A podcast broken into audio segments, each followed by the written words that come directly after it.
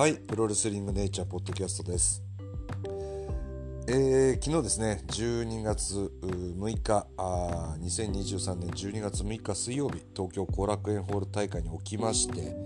えー、全日本プロレス世界最強タッグ決定リーグ戦、えー、2023の最終戦が行われました。はい、えー、私行ってきましてですねちょっと南側のほぼ真ん中ぐらいからですね通もう通路の席、えー、通路の前じゃなくて後列の方のね後ろの方の通路側の席に、えー、もう本当にリング真ん前っていうね感じの席に、えー、座らせていただいてですね、え見ました。はい見に行きました、えこの日のですね監修が1443人ということでもう大入り超満員でしたね。はい、まあ、何人かねあのー、こちらのポッドキャストからも言っていただけたみたいであの本当あり嬉しかったんですけどももうあのやっぱりこういい興行例えばまあ G1 クライマックスの最終日だとかまあ、1.4東京ドーム大会の前であるとか。何て言うんですかねそのいい大会の雰囲気っていうんですか、うん、すごいこう会場がこう興奮で静かな興奮でざわついてるみたいなですね。もうそういうこういい興行になる匂いがプンプンしてるようなね、えー、こう静かな熱気をね感じました。はい。まあ、ゴングが鳴ってからもう早速大歓声でしたけども、えー、そういった形でですね1443人の大観衆が集まっていましたね。やっぱりこうプロレスファンの感度の高さというか、まあ、全日本プロレスのファンではあるけどもとかプロレスファンであって面白い大会があればとか、まあ、そういった方々って多いと思うんですけどももうまさにねそういった方々プロレス感度の高い方々また全日本プロレス大好きだけどこれは行かなきゃと思って来られた方々が多かったですね。うん、なんかそこかしこで、えー、後楽園ホールの外1階の外でも、えー、またねロビーでもこう全日本プロレスファン同士の「どうも」みたいなね会話がそこかしこで行われててなんかすごいいいなっ、いいなと思って見てました。プロレス友達たくさんいるなと思って、うん、なんかそういうああ久しぶりみたいなね。そういう感じなんかもすごいあってこう良かったですね。はい。でまあちょっとこの全日本プロレスのウェブサイトなんかも振り返ってみると後楽園ホールで年始とかでも割と600人とか、うん、700人とかあって、まあ、そういった感じですかね。700人っていうのが割と安倍的には多かったかな。700人安倍ぐらいでずっと進んでて。で、まあ、1443人って倍ですからね、うん。まあ、そもそもこの全日本プロレスの最強タッグの開幕戦も1300人が集まっていたということで。うん。まあまあなんか来てますね。うん。すっごい全日本プロレス今来てますね。はい。もうリングがね光ってましたね。はい。まあ、1443人という大観衆の中でねパンパンの熱気の中で行われました、えー、全日本プレス最強タッグですけども。まあ、この日はですね第1試合ジュニアバトル・オブ・グローリー2023スペシャル6人タッグマッチというところで、えー、青柳選手ライジング隼人選手井上選手佐藤光選手岩本選手阿部選手とういうね、まあ、ジュニア的にはもうスペシャル6人タッグマッチなんですけども、まあ、結構8分12秒で終わるんですけどもおまんじ固めでおまんじ固めでね終わるんですけども阿部選手が井上選手から取りましたけどもまあやっぱりライジング・ハヤブト選手は悔しがってましたね。はいまあ、この試合も初っ端から、まあ、この6人ですからこの熱気をね、えー、すでに大盛り上がりで、会場をどんどんどんどん盛り上げていくんですけどもでもやっぱり、えー、ライジング隼人選手的には、まあ、ちょっと悔しいと、うん、いうのがあったみたいで、えー、それはこうバックステージ戻ってからもね、えー、YouTube に流れてるバックステージコメントでねちょっと悔しさをにじませていらっしゃいましたね。あと1勝だったっていう、うん、もう全日本プロレスの若手のレスラー皆さんってもうすごいこういうとこがいいんですよ。終わってはい次とかなんかこう淡々としてなくてちゃんと悔しがるしこうちゃんと一日一歩ずつの努力っていうのが先につながっていくっていうことを理解されてるんでだからたとえリーグリーグ戦での優勝を成し遂げられなくてもこのジュニアもタッグの方も誰も腐ってないんですよねバックステージコメントで、うん、優勝はできないかもしれないけどとにかく一生重ねるっていうね、えそういう意識特に綾部レン選手はよくおっしゃってましたけども、まあ、そういう意識が常にあってだからライジング隼人選手の言葉も響きますよね、うん、もうその言葉がこれをこう線じゃなくて点にもできるしまたそこで大会がつながっていって延長線上で、えー、自分のチャンスを取り戻すこともできるしっていう本当にこうプロレスの王道のストーリーラインっていうものが作られていくんでこの悔しがりっていうのはすごいこう響くものがありましたね、うん、これも全日本プロレスだなというふうに思いました。はい、で第2試合でガウラ TV チャンピオンシップの 4A マッチ。田中稔選手大森高夫選手吉達選手ブラックメンソーエ選手と。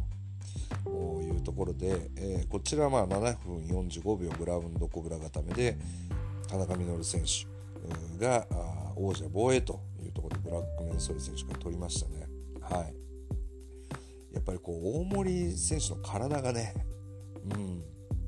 すごいんですよねでかくて。全日本プロレスの選手みんな大きいんですけど、まあ、さらにでかいというか大森隆夫選手。うん。なんか大森選手にもこう全日本プロレスで一旗ねもう二肌もまだ脱いでいただきたいですね。うん。ちょっと今回負けてしまったんですけどもまだまだね、うん、そのこう後輩に伝えれるものっていうのはたくさんあるなっていうふうに秘めてるものあるなと思ったん出していただきたいなというふに思いました。はいまあ、吉達選手はちょっと僕もよく分かんなくて、うん、何かこうこう素晴らしいレスラーというかねなんかこうヒントになるものが見えたらなと思うんですけどなんかあまりこう見えないようなつかみどころのない感じがね、うん、してまたそこも魅力かもしれないですけど、まあ、ちょっと来年に行きたいというところですね。はいでこちらの方はガオラ TV チャンピオンシップは田中稔選手が3度目の防衛に成功というところで、えーまあ、ジュニアバトル・オブ・グローリー優勝決定戦を除くですねここからの第3試合からは、まあ、世界最強タッグのもう最終戦最終興行というところに入ってきます。はいまああのーそれぞれのチームにそれぞれのテーマがあってどうなったかっていうところもちょっとお伝えしていけたらなというふうに思っているんですけども、まあ、第3試合世界最強タッグ決定リーグ戦2023公式戦で、えー、DDT 代表の坂口征夫選手岡谷英樹組 VS、えー、黒潮 TOKYOジャパン立花誠吾兄貴の東京ヤンキーズ組の対戦ということになりました。はいまあ、この日もですね福山雅治の「HELLO」に乗って出てくるんですけどなんとあの坂口組の方が先に入場というところでちょっと気の毒だなと思いましたね。5分近くこれリング上で待つんだと思って先なんだと思ったんですけどはい。でまあ当然先に入場された後、まあ東京ヤンキースの入場というところになるんですけどもまあ散々ねまたこう今日はねピンクで揃えて兄貴もピンクのね上下のスーツで出てきて、まあ、色も合わせてというところで入場されてきたんですけども、まあ、福山雅治のハローでまた会場中をね盛り上げに盛り上げて、まあ、会場盛り上がってるんでこの日は。この日はもうね黒潮 TOKYOジャパン選手の、ね、力を借りるまでもなく盛り上がっていたんですけどもまたさらに盛り上がるというね、うん、黒潮 TOKYOジャパン選手のハッピーオーラがね会場を包み込んだんですけども、まあ、ここのところですねアンコールがあったんですよ結構。結構アンコールがあってでまた曲終わってもう一回流れるっていうのがあったんですけど、えー、ここで一回下がって黒潮東京ジャパン選手がまた袖にね下がって、えー、アンコール待ってたんですけどなんとここでね DDT の2人が襲いに行きましたね。はい。教官かかっても出てこない襲ってなんか鈍い音だけがね会場の方にも聞こえてきたんですけどボコンみたいな音が。で坂口選手が戻ってきてなんと岡谷選手が、えー、黒潮東京ジャパン選手のジャケットを着て戻ってきました。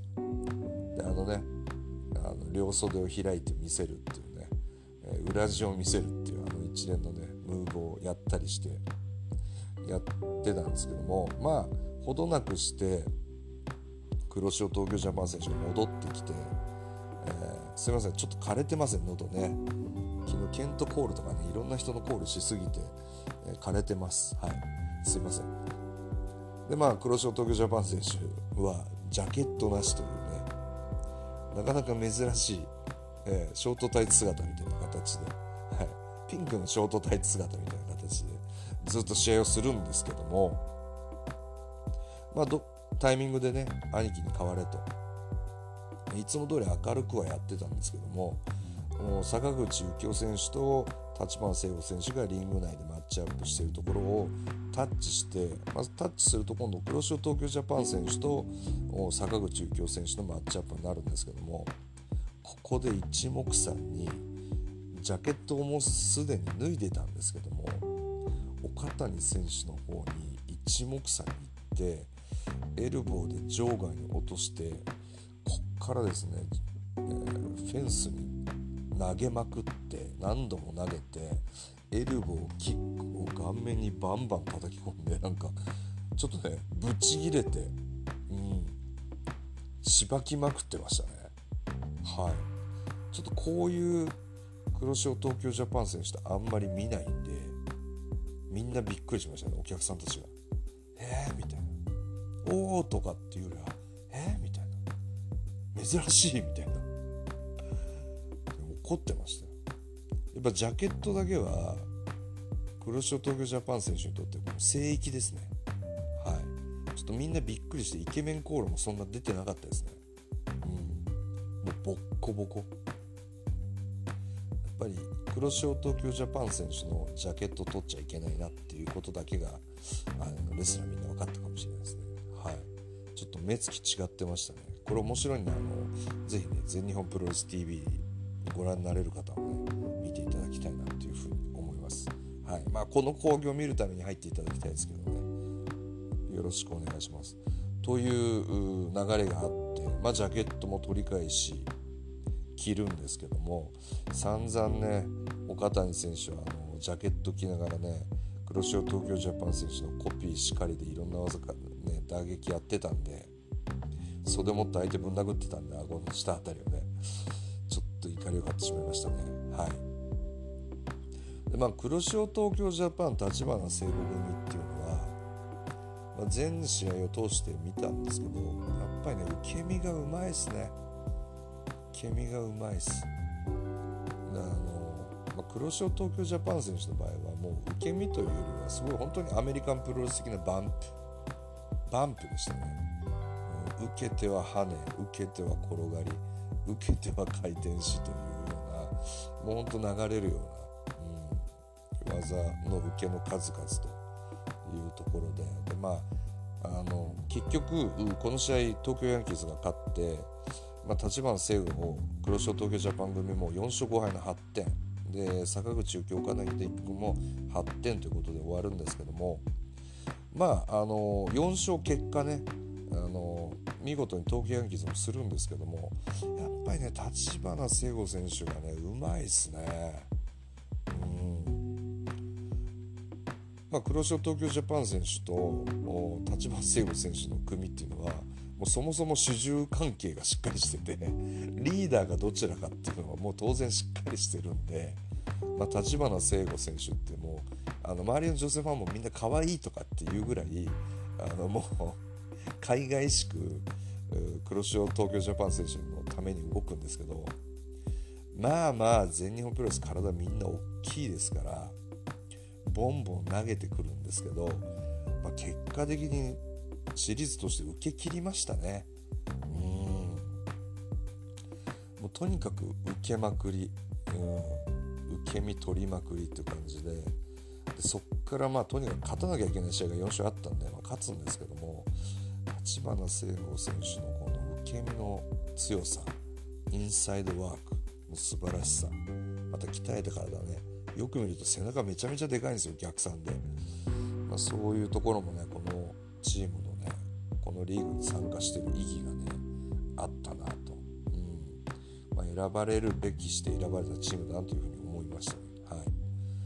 い、で坂口幸雄選手と岡谷秀樹選手チームはいろいろ因縁もね今回できたんで、まあ、アジアタッグのチャンピオンですから、まあ、そこら辺の防衛戦をねこれからされていくのではないかなというふうに思います。はいまあ、この2人もねあの当然あの赤井咲選手が引退されてまたいろいろこう次の展開っていうのを来年に向けて考えていかなきゃいけない時期なんで、まあ、そのための1個の武器としてアジアタッグチャンピオンっていうのがまずあるんですけども、まあ、そういった試行錯誤の中の参戦というところでね、まあ、ちょっと手探り状態もあったと思うんで、まあ、来年に向けてねどういう風に暴れていくのかっていうのはねすごい興味ができたんで、はい。まあ、見守っていきたいなというふうに思っています。はい。で第4試合がですね、えー、世界最強卓決定リーグ戦公式戦。田村隼人ガレノ・デルマル組対サイアスライアン・デイビッドソン組。でしたね。でこの試合は田村隼人選手が、えー、ライアン・デイビッドソン8分50秒ラリアットからの片指固めで抑えるんですけどもまあねドクトル・ワグジナー・ジュニア選手の息子とは思えないぐらいでかいガレノ・デルマル選手はですね、まあ、サイラス選手とねもう本当に並び立っても見通りしない体格。はい。でライアン選手も大きかったですけどで田村隼人選手のパワー、まあ、大会屈指のねパワー勝負になりましたね。はい。まあ、見どころは前半で場外乱闘始まるんですけども南側のちょうど階段上がったところのねあの前の席との列と後ろの席の列の間の大きいねちょっと花道みたいなのがあるんですけどそこでですね両サイドから、えー、サイラス選手がガレノ・デルマル選手を横に担ぎ上げライアン・デイビッドソン選手は田村隼選手を担ぎ上げてその担ぎ上げた状態でダッシュしてきてサンドイッチで倒してましたね。ぶつけて。これすごい迫力でしたね。私目の前にいてとんでもない音がしたんでちょっと、怖くてのけぞったというか見れてないというかもう本当に脳みそが思考停止するぐらい迫力ありましたね。140キロの男とか100キロ超えの男がドーンと目の前でぶつけられた時の音。なんか違うんですよ。あの事故とかで車がぶつかる音とかとまた違うんですよね。人間と人間が100キロ以上の人間と人間がぶつけられた時の音って。とんでもないこう重低音というかあの体にドンときて、うん、すっごい迫力でした。この試合ね盛り上がるんですよ。めちゃくちゃ。めちゃくちゃ盛り上がってもうヒートしまくって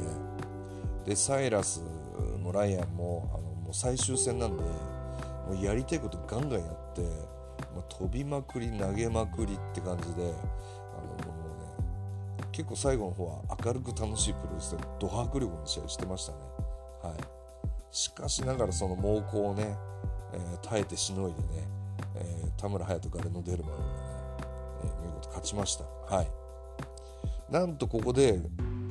5勝4敗の10点になってトップに並ぶというね、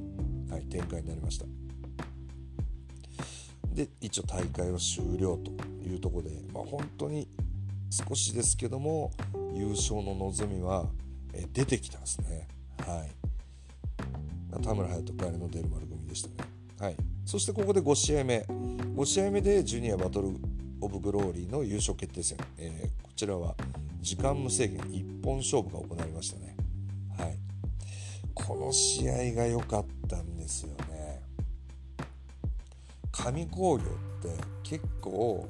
途中にタイトルマッチとかあるんですよ、うん、まあ大昔で言うと2.10東京ドームかな。まあいろいろこう夢のカードが並ぶんですけども途中でマサ斎藤選手が AWA のタイトルマッチがなぜかあってこれをこう取るっていうね試合も昔あってね。ね歴史と権威のあるタイトルだったんでこうマサ斎藤が急に AWA の世界チャンピオンになっちゃったんで大盛り上がりになったっていうこともありましたけどもこの中盤でタイトルマッチ的なこうビッグマッチが急に組まれたりとか、まあ、こう神工業と言われる試合は中盤にすごいいい試合があるっていうイメージが僕の中にありましてまさにそれがこの試合でしたね。はい。まあ土井成樹選手 VS 田村ダン選手ということで、まあ、ダン選手はね、まあ、やっぱりこれここも世界最強タッグリーグに絡んで、まあ、全日本プロレスの若手というくくりの中にね、えー、入ってくれるとは思うんですけどもまあ、大方の予想はやっぱり土井成樹選手の勝利だったと思うんですけども、まあ、田村段選手がどこまで食い下がるか、まあ、もしいければっていうようなねこの会場の期待、うんでまあ、相手の壁は高いと。り土井成樹選手はもう大ベテランでありながら本当に good shape でコンディションきっちりででどこ行ってもね関西弁でね会場罵ってねヒールもちゃんと買うんですけどなんせ動きがいいクイッククイックなんでどんどんキビキビ技決めていくって素晴らしいレスリングで。まあこの壁は厚いかなと思ったんですけども田村ダン選手がね返すんですよね。もうここで終わりかと思うんですけど返すんですよ。さらに返すっていうね。もう何度も何度も猛攻を耐え抜くっていうね2.9プロレス。全日本プロレスの2.9プロレスがもうがっつり復活っていう感じでねもう技もねそんなにないんでもう同じ技をねこう繰り返してでももう何度でも何度でも行くんで1度ならず2度3度っていう感じで最後の最後はねもう粘り勝ち、うん、見事ね勝利しましたね。15分30秒パワーゴム。からのエビ固めということで。このもうこのパワーボムが決まった時はもう本当にこうファンの悲鳴というかね祈るような気持ちみたいなものが、えー、あって、まあ、そのね優勝の瞬間っていうのはねもう盛り上がりましたね。はい。大盛り上がり。ねレックの社長さんからもねトロフィーもいただき。でマイクも持ちね、えー、まあ、マイクじゃないかお礼をね土下座でちゃんと土井成樹選手と向き合って、えー、土下座をねお互いして礼をねちゃんと尽くして、まあ、土井成樹選手も認めてくれた形でねまた田村段選手もね土井成樹選手のリスペクトを込めてね礼をねちゃんとあの土下座の状態でリング上でしていったところでね後ろにエル・リンダマンが現れましたね。はい、エル・リンダマン選手もスーツでかっこよかったですねベルト掲げて。まあ土井成樹だと思ってたけど会場にいるみんなは喜んでんだろうみたいな感じで、えー、1月3日ですかね、1月3日でしたか？ちょっと日にち忘れちゃいましたけど、えー、まあ、このジュニアのベルトをかけて田村ダン選手の挑戦を受けるという形になりましたね。はい。これ楽しみですね。ここも一つ若手がねいよいよ動き始めたと。結果を出したぞというところで楽しみです、まあ、田村ダン選手いい体してますね。鍛えてますね。素晴らしいです。はい。でこっからですねこっから世界最強タッグ決定リーグ戦2023もいよいよ残すところあと3試合というところになったんですけど、まあ、それぞれもドラマを抱えていてなんと面白いのが10点の諏訪間鈴木秀樹組斎藤ブラザーズ中島克彦大森北斗組は全て直接対決がない状態ですね。はい、で諏訪間鈴木秀樹組があ石川修司綾部蓮のハイツハイツと。斎藤潤斎藤麗の斎藤ブラザーズはニューピリオド本田隆起安西優真組と。中島克彦大森北斗組はこれまた優勝のチャンスが9点である宮原健太青柳優馬組となっていましたね。はい、でなんと言っても緊張感がすごいあったのがまず諏訪間鈴木秀樹組がもうこの第6試合でハイツハイツに石川修司綾部蓮組に勝つと、まあ、一応優勝の切符をを片足手に入れると。優勝にぐっと近づく状態。でその瞬間諏訪間鈴木秀樹組が勝った瞬間にビジネスタッグの優勝がもうないんですよ。はい。まあ、私は個人的にとにかくもうプロレスファンとしてこうもう最強タッグをもうガンガン楽しむっていうまあポッドキャストとかやらせてもらってますけどもまあ、一プロレスファンとしてもう純粋にのめり込むっていうつもりで見てたんでもうビジネスタッグを応援してましたから。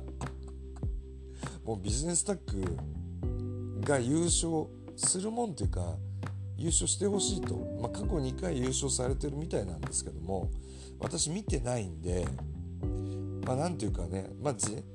最強タッグの全日本プロレスの年内最終戦が最強タッグで優勝とともに終わるみたいなのはではないんですけどもまあなんか自分的にはそんな雰囲気で年内こう最終戦のライブ観戦のねこういった形で2人のねトロフィーを掲げる絵で終わりたいなみたいな、2人とも大好きな選手なんでそういう形で終わりたいなっていうのをとにかくもうビジネスタッグの優勝。でハッピーエンドで終わりたいなっていうのがあったんで結構こんな3試合疲れるなと思ったんですけど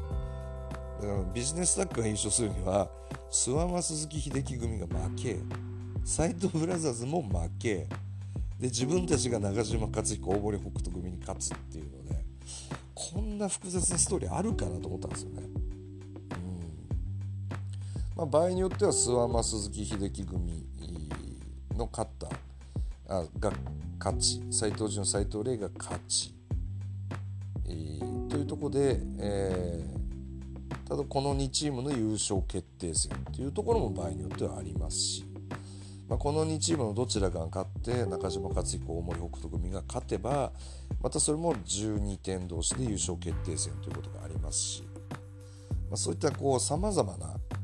パターンがあるんでその中でやっぱりこう1点少ないっていうのはなかなかね難しくて、まあ、そうなってくると厳しいかなっていうだからもう一縷の望みをかけて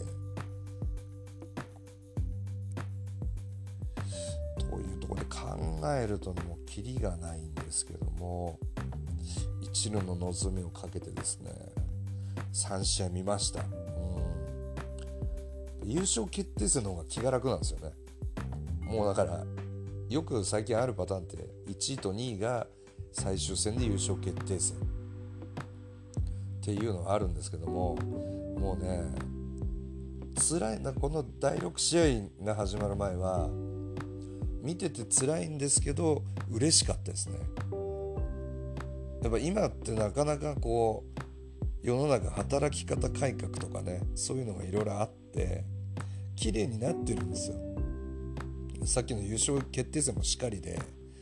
まあ、昔だとこう武藤選手が G1 で1日3試合やったりねで中西選手に負けるっていうそれは負けるだろうとかドン・フライ選手がアントニオ猪木の引退試合やるんですけど4試合目だったりしてそれは負けるだろうみたいなこともあったりとか。でもこう夢があってねこの試合 A チームと B チームの試合で A が勝てば自分たちの決勝に上がれる優勝の可能性があるっていうのでリングサイドに34人選手がいたりとか、まあ、そういうこの決勝の興奮最終日の興奮っていうのがプロレスの醍醐味だったんですけどもなんとなくそういうのがね、まあ、時間の制約いろいろなところがあって、えー、難しいのか、まあ、そういうことがどんどんなくなっていったんですけどもこの最終日決着最終日に最最終戦が行われるっていうこの緊張感で10点がねこう3チーム並ぶっていうのはもう美しかったですね。辛いけども最高だなみたいな。しかもなんかちょっと前半の試合で10点のチーム増えちゃったしみたいなね。うん。もうどうなるんだろうっていう。そのドキドキがあってね。もうなんかもう最高でした。このもうプロレスの楽しさですよね、まあ、相当いるちゃんといろんなことがないとビジネスタッグ優勝しないし展開によってはえらいことになっちゃうしっていう。もしこれあろうことが10点で4チーム並んだらどうすんのみたいなね。こととか。いろんなこともね考えながら、えー、もうね良かったです。最高でした。この第6試合前。はい。というところで、えー、諏訪間鈴木秀樹組がもうこっからはねもう要は全部メインなんですよ。メインイベントなんですよ。こっからもう諏訪間鈴木秀樹組が勝ったら決まりだからというところで見てたんですけどもまあこの試合はまたちょっと別の角度で言うと諏訪間鈴木秀樹組のバカバカ問答大喧嘩から始まりちょっと仲良くなり、えお互いがお互いをバカバカ俺がバカだいや俺がの方がバカだよっていうバカバカ問答があり、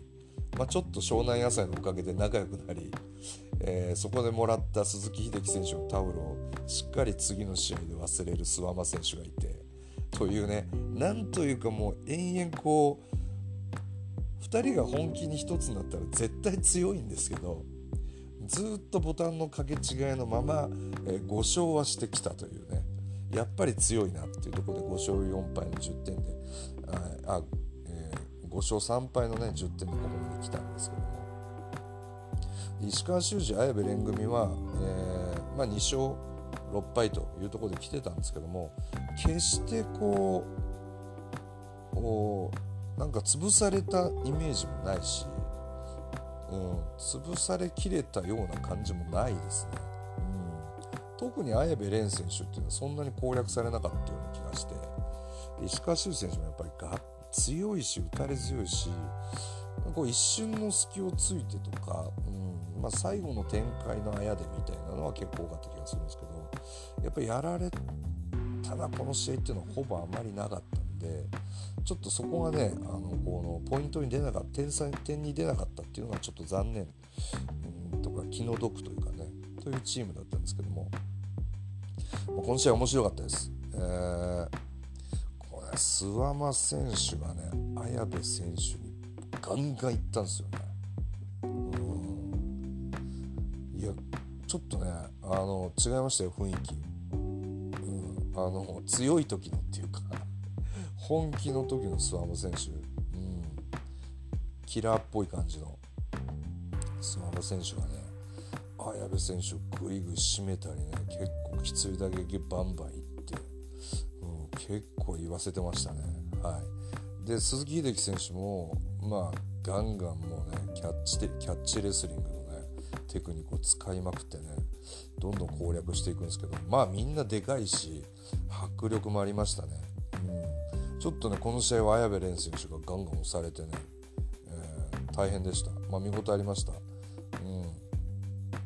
まあ、中島和彦選手にもバンバン切られてましたけどね、まあ、そういったこういい経験みたいなこともこの後半でできていって、まあ、ずっと押されるんですけどもやっぱり石川修選手強かったですね。石川修司選手の場合はもうファイヤーサンダー決まったらと。いうもうファイヤーサンダーに持っていけるかいや持ってかせないぞっていう戦い。があって、まあ、見事にそれが決まってね、うん、石川修選手組ハイツハイツが勝って3勝6敗の6点というところで、まあ、最終的には6点まで、えー、持ち上げてきたと。いうところなんですけど、まあ、諏訪間鈴木組がですね、えー、連携プレーでダブルタックルやったんですけどもなんかこのじゃあ行くぞっつってタックルやるんですけど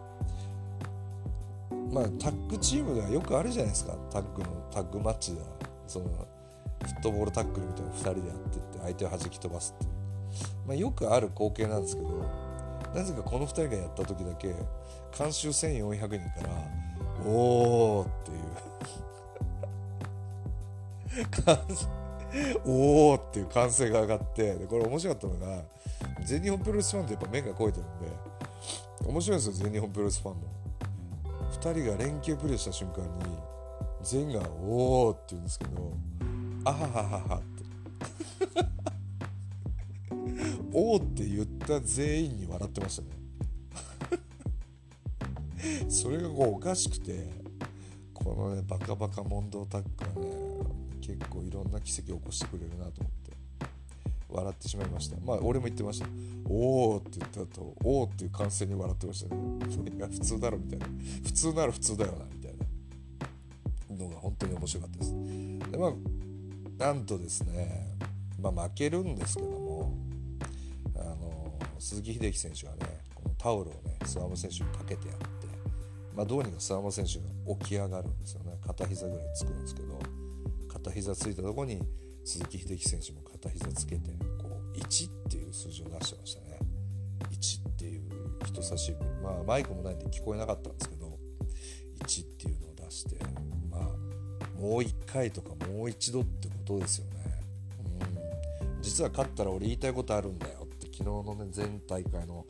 バックステージコメントでね鈴木秀樹選手が諏訪間選手に言ってましたけどま、それをちゃんとねあの意味は伝わらなきれなかったんで楽しみではあるんですけどっていう数字を出してたんでどうやらこのチームは続行かなと、うん、不覚にもね私うるっときちゃってなんかこの、うん、ですかねこのプロレスのこう何とも言えない、2人ともいい顔してねなんとここでですね、えー、まあスワム選手もう動けないんですよ。結構やられたんで最後。で鈴木秀樹選手が最初リングを降りてなんとおんぶ。おんぶして帰るっていう展開になってエプロの時からねあの背中にスワム選手が乗るんですけど、えー、重すぎて2人でこけちゃいましたね。はい。それ思い出しちゃいました。思い出し笑いしちゃいましたけど。2人でもこけてリング下に2人で仰向けになっちゃって2人でこう空見上げてるみたいなね空き地で。なんかもう笑っちゃってるし。カメラマンたちは上からバシャバシャ撮ってましたけどね。なんかねそれ見てうるっときましたね。やっぱりこうおじさんの良さ。うん。おじさんがもう一回青春してるなみたいな良さがあってね。こう2人にしか出せないもの。もうすごいハッピーエンドになってなんと最後に起き上がってね肩組んで帰ってきましたよ。これはちょっとねいやこの2人まともに組んだらっていう2人が来年まともに えー、どうなんだろうな。まともに組むはずなんですよ来年は。来年はまともに組んだらちょっとこれまたすごい楽しみなタッグチームが誕生したかなというふうに思いましたね。やっぱり鈴木秀樹選手にはもう WWE のパフォーマンスセンターに呼ばれるぐらいやっぱ世界のプロレス界が大切にしてる選手だと思うんですよ。うん、やっぱりこうキャッチレスリングキャッチアスキャンのレスリングっていうものまた総合のテクニックだったりっていうところも当然あるでしょうし UWF のテクニックもあり、まあ、そういった鈴木選手が世界のプロレス界で受け継いでる技術っていうのは大変なものがあってそれをこうやっぱり全日本プロレスの若手にも今後もどんどん引き継いでいって教えて体で教えていってほしいしまたそういう選手がね全日本プロレスにいてくれること、うん、ちょっと本気の鈴木選手とかも絶対怖いじゃないですか。うん、というところもねあの全日本プロレスに鈴木選手がいてくれてるっていう心強さあとやっぱり諏訪間選手はもうまだまだ強いですよ。まあ、昔より今の方がなんか好きですね。うん、本当に秋山純選手とかもねわざわざ乗り込んでしああいうとことかももう愛すべき、うん、まあ令和のジャンボ鶴田っていうねネオジャンボ鶴田みたいな新しい扉を開いてるなというね、うん、でも綾部選手へのねちょっとねこれシリーズ屈指でしたね。今シリーズはなかった顔してましたね。ガンガンいってましたね。それが面白かったです。はい。やっぱりこのチーム気になると怖えなっていう、まあ、ちょっとねある種不完全燃焼のまま終わったんですけども今回はエピローグだと思って、まあ、今後にね来年の楽しみとして、えー、このバカバカタッグがねまた楽しみになりましたね。はい、えー、というところで12分15秒ファイヤーサンダー片指固めで、えー、石川修司綾部連組が勝利。3勝6敗の6点。そこで諏訪間鈴木秀樹組が10点ということで第一関門突破というふうにもう個人的にはよかったみたいな。よかった。ビジネスタッグの優勝に一歩近づいたと思ってね。次だよなっていうね。はい。次だなと思いましたね。まあ、斉藤潤、斉藤麗の斉藤ブラザーズ世界タッグチャンピオンチームがですねちょっと連敗続きだったので、まあ、この辺でもういよいよ来るだろうなっていうふうに思ってましたし相手がまたねニューピリオドっていうとこで、まあ、とにかくねまず斉藤潤さんやっぱかっこいいですね。うん。あので安西優真選手もすごいイケメンだし、まあ、こういうとこもこの全日本プロレスの起爆の一つがあるのかなと。ここはガンガン押していいんじゃないかなっていうふうに思いますけども、まあ、藤潤斉藤麗組のチャンピオンチームが、まあ、ニューピリオドまさにね全日本プロレスの未来と勝負というところで、えー、この試合もすごかったですね。まあ、やっぱ斉藤潤斉藤麗組負けられないんでさすがに。うん。しかもやっぱり目はつんどきたいみたいなところなんで目はつんどきたいですよ。まあキャリアのね違いは当然ありますけども。で本田隆起安西優真組がねこの試合は粘りましたよ、何度も何度も。やっぱいいんですよ。技なんてそんなにたくさんなくていいんですよ。それは改めて思いました、うん、このエルボーとラリアットの連発今日も何度あったか。あでもね高い打点のもあれば片膝ついた状態に行ったりだとか、まあ、いろんなパターンありましたけどでも良かったですよ。もう少ない技同じ技でも状況と場面によってはまた意味合いが違ってくるしそこに本気度を感じますしね。やっぱりもうこの技で行くしかない。もう一回もう一回っていう。いいですよ。これは何人やったっていいですよ。だってもうそれしかないのがリアリティなんだから。これ何度も何度も、うん、でやっぱり本田隆起選手のこ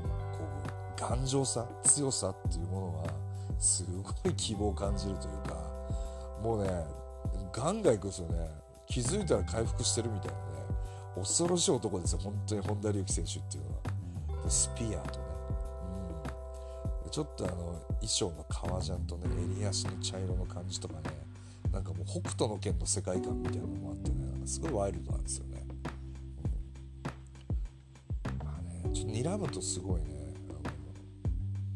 映像の顔とかめっちゃ怖いですけどね。対戦カードとかの顔とかめっちゃ怖いんですけど。ぱ笑うと可愛らしいというねまたすごい魅力的な選手で、まあ、頑張りましたね。何度も何度も何度も何度もこう後半はもう安西選手に託すんですけども2人の連携なだれ式投げっぱなしみたいな連携もありながらまたねその挟み撃ちサンドイッチどんどんどんどんやってって最後も本当のもう最後の最後もこれ以上ないっていうギリギリのところでもう生も根も突き果てる直前でね斉藤麗選手あの超巨漢を安西優真選手がジャイアンジャーマンスープレックスホールド14分42秒で勝利というところでこの試合はすごかったですね。うん、まあねあの本当に良かったです。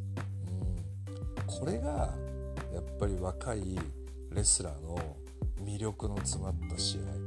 リング上で最後こうガーンって抱き合ってましたね。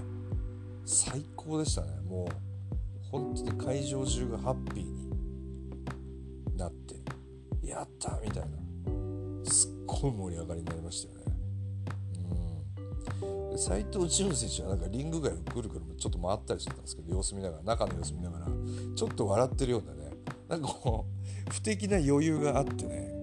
そのなんか斉藤潤選手っていいなって思いましたね。なんかすごい本当ねこの人は雰囲気があってね素晴らしいですね、うん。まあ、斉藤ブラザーズはもう本当来年も楽しみです、う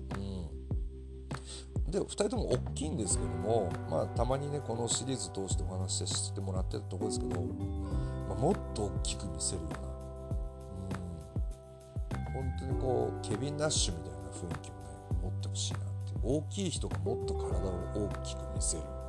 技、うん、なんかをすごいやってほしいなっていうふうに思いましたね。うん、やっぱその担ぎ上げと落とす技、うん、パワーボム系であるとか、まあ、チョークスラムもやってますけど。チョークスラムはもっと高く上げるとかね、うん、一回止めるみたいな。そういった間がね間を持ってもらえると早いんですけど結構2人の動きって。時として間もあるとね。なんかさらにこう怖さと迫力が増してくるかなと思ったんで、まあ、そういったようなところもうちょっと来年に期待しながら、まあ、世界タッグチャンピオンはね結構来年忙しいと思いますね。まあ、このお二人も人気なんでとにかく引っ張りだこですけども、まあ、全日本プロレスの主役のね、えー、2人、であることは間違いないんで、うんまあ、頑張っていただきたいとで本田隆起安西馬組はもう来年に向けて最高の弾みがついたと。で私としては斎藤ブラザーズ敗れるということで本田隆起安西馬組よかったみたいなね、まあ、感動とともにおっしゃみたいなのがねありましたね。はい。まあねどっかの国のどっかの団体ではね、うんまあ、タッグパートナーの首を絞めてね公式戦でヒールターンみたいなね、ま、そういうのもあったみたいですけど、うん、やっぱりこうリング上でね勝利を分かっちゃって抱き合う姿、まあ、素晴らしかったですね、うん。まあ、それが本来かなっていうふうに思って、うん、ますね。まあまあ良かったです。本当に。最高でした。はい。えー、ということでですね第8試合メインイベント世界最強タッグ決定リーグ戦2023公式戦30分一本勝負。三原健太青柳馬組 VS 中島克彦大森北斗組というところで、え本日のメインイベントになりました。はい。でなんとですね10点のチームが2チームとも敗れるということと田村隼人ガレノデルマル組も10点になったというところで、えー、中島和彦大森北斗組が勝てばあ12点で優勝。を引き分けても11点で優勝。ところがこれが両輪と無効試合になってしまうと10点に4チーム並んでしまって、えここから4チームによる優勝決定トーナメントが行われるということになりましたね。はい、で宮原健太青柳馬組はもう勝つしかないと。勝てば11点で優勝と。2人に残された優勝はもう勝利しかないというところではい。もう最高のシチュエーション。最高のシチュエーションを勝ち得ました。はい私、えー、勝ち得ました。やりました。もうねもうもう1400人であパーティーだなこれみたいな。これどっちのテーマ曲で勝つかなみたいな。えー、ところでねはい、えー、このゴングが鳴るんですけどもやこの試合がですねちょっといろいろですね予想外の展開がありましてまあ私的には。あの大森北斗選手はねやっぱりいいんですよね。うん。なんかねこう非常にこう魅力があって日本のどの選手まあ下手したら世界中のどの選手とも被らない。うん。ちょっとこう自分の中に悩みとか葛藤とかをものすごく内包してるような孤高のレスラーというか、うん、で技のつなぎつながりなんかがすごい綺麗なんですよね。で結構エルボーなんかもよくわからない角度謎の角度謎の瞬間から急にいいのを入れてきたりするんですよ。そういう結構ね目の離せないところもあってすごい、ね、魅力的な選手だなというふうに思いました。はい、でこの試合のですね前日にまたちょっといろいろありましてこう宮原健人選手がねあの散髪に行ってたんですよね。この日もね髪型バッチリでした。本当に、えー、綺麗に輝いてましたけど入場コスチュームとともに。散髪に行っておいよいよ明日決勝かっていうところで急にですね夜あの大阪大会の謎の発言ですよ。闘魂スタイルは24時間オープンだっていうあの謎の発言。若者よセグメント以来の衝撃のね、えー、あ の大爆笑。俺的にはですよ。俺的にはあの私的には大爆笑セグメントっていうところねもう最高なんですけど中島和彦選手が本気にしゃべればしゃべるほどその雰囲気がねあえて最高に、まあ、かっこよくもあり面白くもありっていうところにも感じるんですけどオープンだっていうところで、まあ、SNS 等でも大森選手も、まあ、俺なりに解釈していくっていう感じでなんとこの令和の時代にですねこの12月にですね公演で特訓が始まりました前夜。はい。しかも上半身裸で。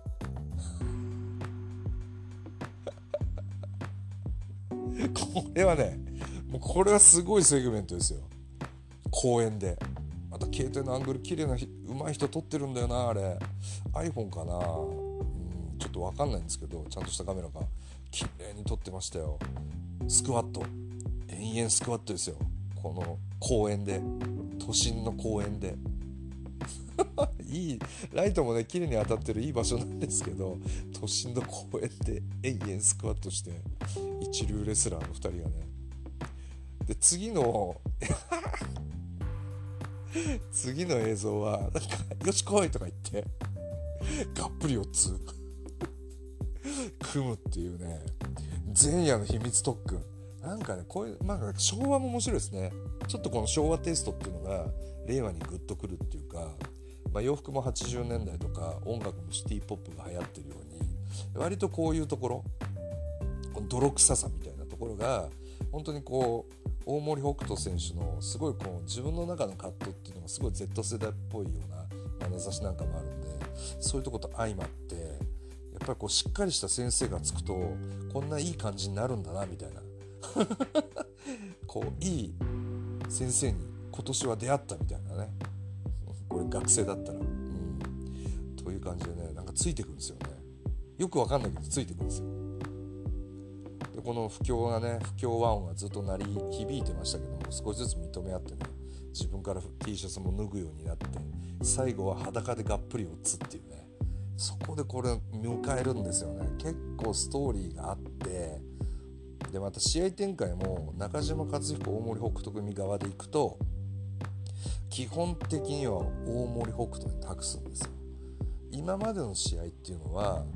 まあ、前半大森北斗選手が行っていよいよこうやられて戻ってきたところを中島克彦選手が一気呵成に攻めていって回収して勝つと。いうパターンがまあ割と定番パターンというかこの首の勝ち組パターンみたいなのがあって最後は克彦選手が出てくるんですけども終始ねあのー大森選手が前面に立ってきますね。で中島和彦選手も要所要所では出てきて相手をバシバシやっていくんですけども最終的にも大森北斗選手に託すんですよ。だからもう優勝とか優勝したとかできないとかじゃないんですよね。もう優勝するならもう大森北斗。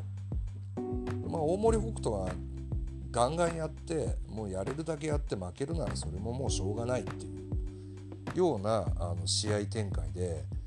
それはねこう試合中でも見てておおと思いましたね、うん、託してるなっていうのが見てて分かりました。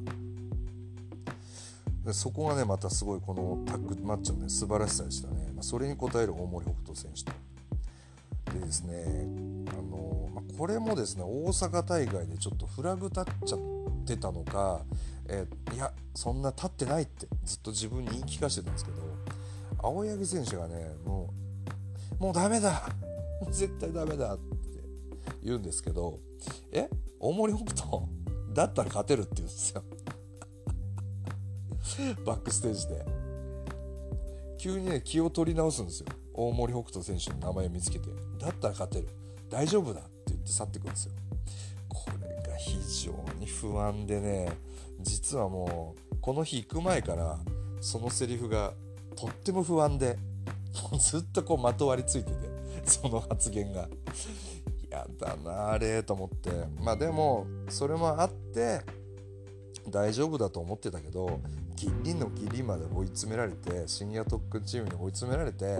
なんとか辛くもっていうぐらいまで追い詰められて勝ってくれればいいかなと思ったんですけどね。これがそのね嫌な予感が現実となりましたね。は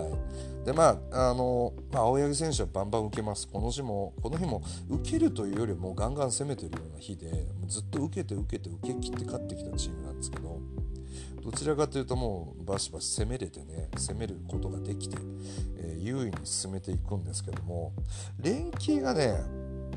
ずっと攻め側でいるんですけども連携がちょっとうまくいってなかったなっていう気がして、まあ、その理由はやっぱり宮原健人選手なんですよね。うん、宮原健人選手のマックステンションをこの試合で見れたことがまあ一個喜びではあるんですよ。もうあのヘッドバットうん、もうどこぞの適当なプロレスとかじゃなくてヘッドバットを4発ぐらい連続で場外で押し出しながら中島克彦選手入れていくんですけどヘッドバットの音が頭蓋骨同士がぶつかる音が後楽園ホール中に低音で届いてくるんですよ。マイク出してドン。ドン。ドン。ドンって。すっごいんですよ。もうちょっともうねやっぱりまあしょうがないですよね。2人の仲ってそういうもんだと思うんで。中島克彦選手がいざ目の前に来たらもう宮原健人選手かかっちゃってもう中島克彦選手しか見えてないんですよ。だからタッグチームで勝利して世界最強タッグを取るぞっていう試合展開というよりは中島克彦を見つけりゃいないやガンガンガンガン行くみたいな。もう剣があろうがなかろうがガンガンガンガン行くっていうそのもう感情がほとばしっちゃっててたぎっちゃっててもう最後の最後までそうでしたね。でそこを中島克彦選手はちょっと有利に試合展開に利用することができたかなと引きつけて引きつけてる間に連携でちょっと青柳選手を削りながら分断して最後はもう前にかけるっていうことができたのはこの宮原健人選手のちょっとかかり具合が大きかったかなというふうに思ってますね。はい、もうこのビジネスタッグがこの試合勝つぞっていうちょっと冷静さみたいのがあればまた違ったかなと思うんですけどもちょっとねそのかかってる部分がねそうはいかなかったですね。はい。